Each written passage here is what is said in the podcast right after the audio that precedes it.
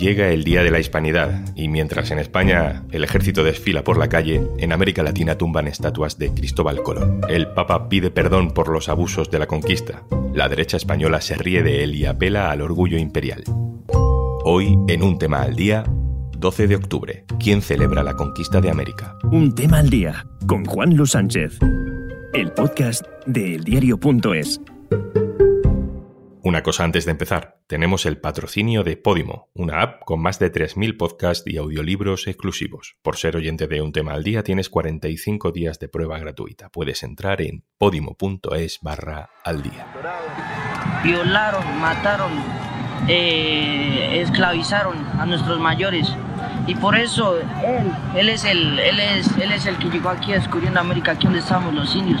Nos arrinconaron a las partes más frías y allá ahora nos estamos saliendo porque ya, ya no aguantamos más, nos queremos ya representar. El mayor violador, el mayor despojador de tierra no solamente en Colombia, sino en América Latina. Yo no creo que seamos colonizadores, ni conquistadores, ni nada parecido. Yo creo que España, cuando llegó a aquel continente, liberó, porque si no es imposible entender cómo unos cientos consiguieron liberar a tantísimos miles que estaban absolutamente sojuzgados por un poder que era absolutamente brutal, salvaje e incluso caníbal. El Día de la Hispanidad se celebra el 12 de octubre porque en ese día se fija el principio de la conquista de América conquista. Se usa esa palabra cada vez más, pero los españoles siempre hemos dicho descubrimiento, sin darle mucha importancia a lo que esa palabra esconde. Hay muchos ruidos estos días sobre la hispanidad, la conquista, el descubrimiento, la liberación o el colonialismo. Yo he buscado el criterio, la serenidad de Marcos Farts, un periodista colombiano con gran trayectoria en España, que ha dirigido un periódico recientemente en Barranquilla. Hablamos un rato, empiezo preguntándole, pues, cómo se lo enseñaron a él de niño, en la educación de hace 50 años en Colombia, lo de 1492 fue un descubrimiento o una conquista sangrienta. Yo recuerdo cuando yo era niño que se celebraba desde el punto de vista mm, de glorificación de la conquista y del descubrimiento.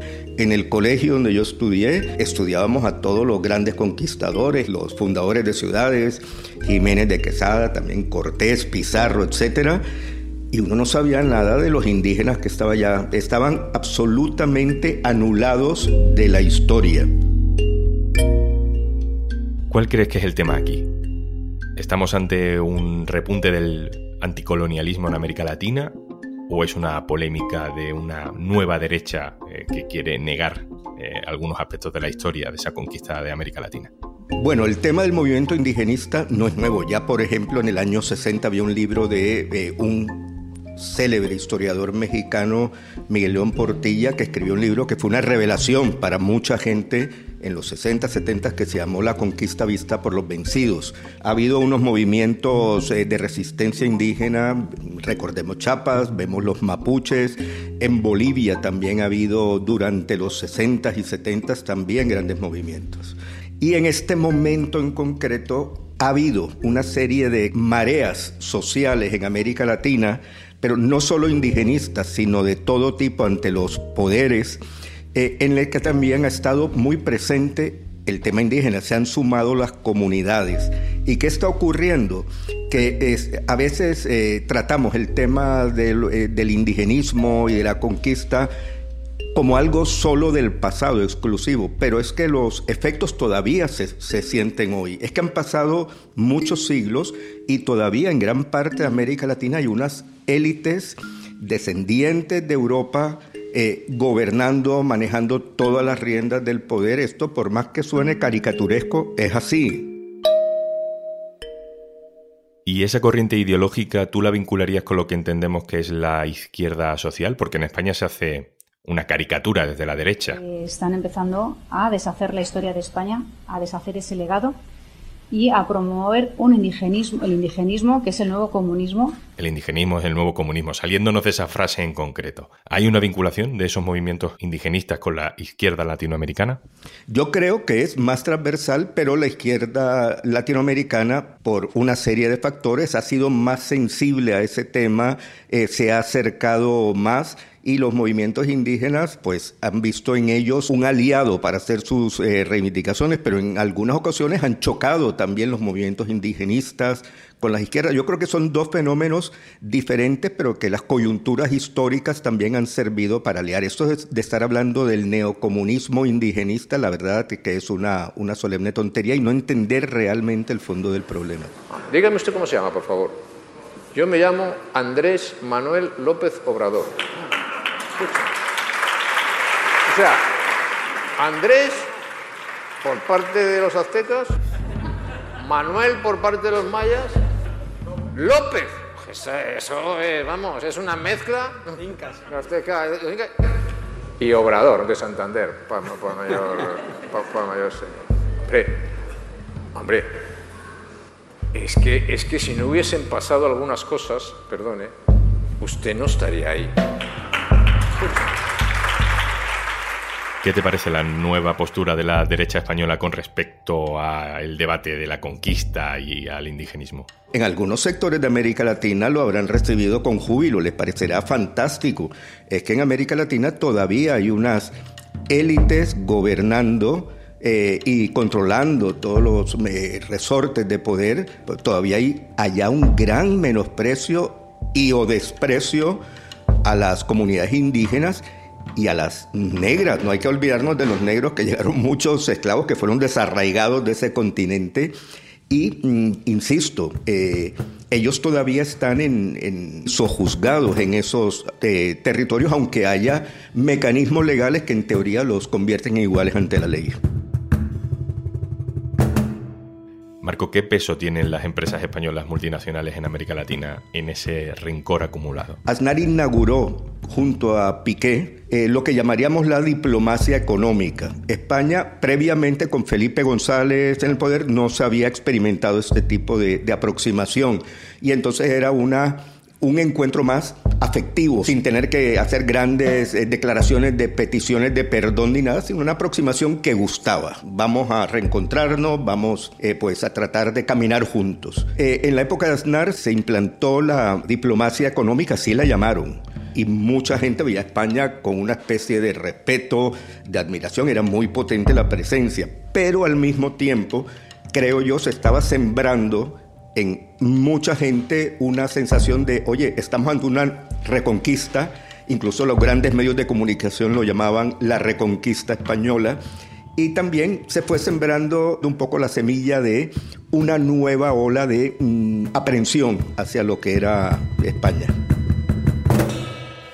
Hay otro momento más o menos reciente, que desde luego no tiene un gran peso histórico, pero a lo mejor sí simbólico.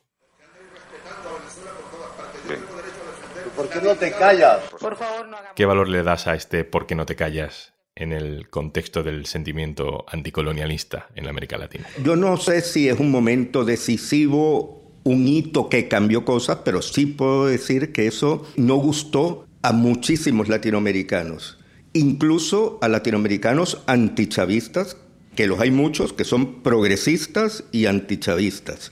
No gustó por ese mm, aire de superioridad. La imagen fue una imagen eh, eh, que causó, digamos, indignación en muchos sectores.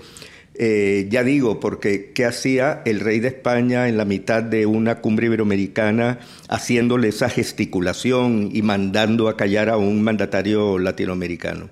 Me resulta muy difícil medir si eso ha tenido algún impacto o cuál es el grado del impacto que ha tenido ese momento, pero sí sentó muy mal y no se ha olvidado, está ahí presente, esa es una imagen icónica de las relaciones bilaterales, ahí quedó.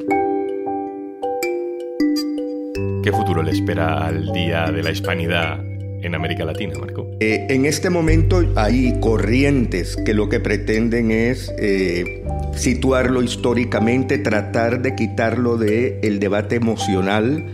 Eh, ver eso como un hecho inevitable dentro de estas corrientes de conquista de colonias que hubo en todo el mundo. Es ver cómo logramos eh, poner las cosas en su sitio, pero sin apasionamientos, y ver la proyección de eso hoy, cómo se pueden encauzar las relaciones entre las partes. Ahora, los movimientos indigenistas, yo creo que no están reivindicando tanto ni pidiendo tanto un perdón de España, están viendo con las autoridades cómo defienden sus derechos. La mejor manera que hay de aproximarnos a una fiesta de estas es olvidarnos de esos discursos roñosos que estamos oyendo últimamente desde el Partido Popular y dejar a los historiadores eh, una disección de lo que pudo haber ocurrido, pero yo lo que creo que debemos centrarnos es en cómo manejamos de la mejor manera las relaciones hoy. Desafortunadamente, y esto yo lo quiero subrayar, no veo nada, no veo nada, veo al PP más desatado diciendo disparates y locuras y yo no sé qué se ha hecho desde Zapatero, Rajoy, eh, Sánchez, no conozco. Probablemente tengan una política diseñada en América Latina, pero yo de verdad no la veo o no se siente del otro lado y eso se está dejando un hueco. Marcos Bartz, muchas gracias por estar con nosotros. Un abrazo.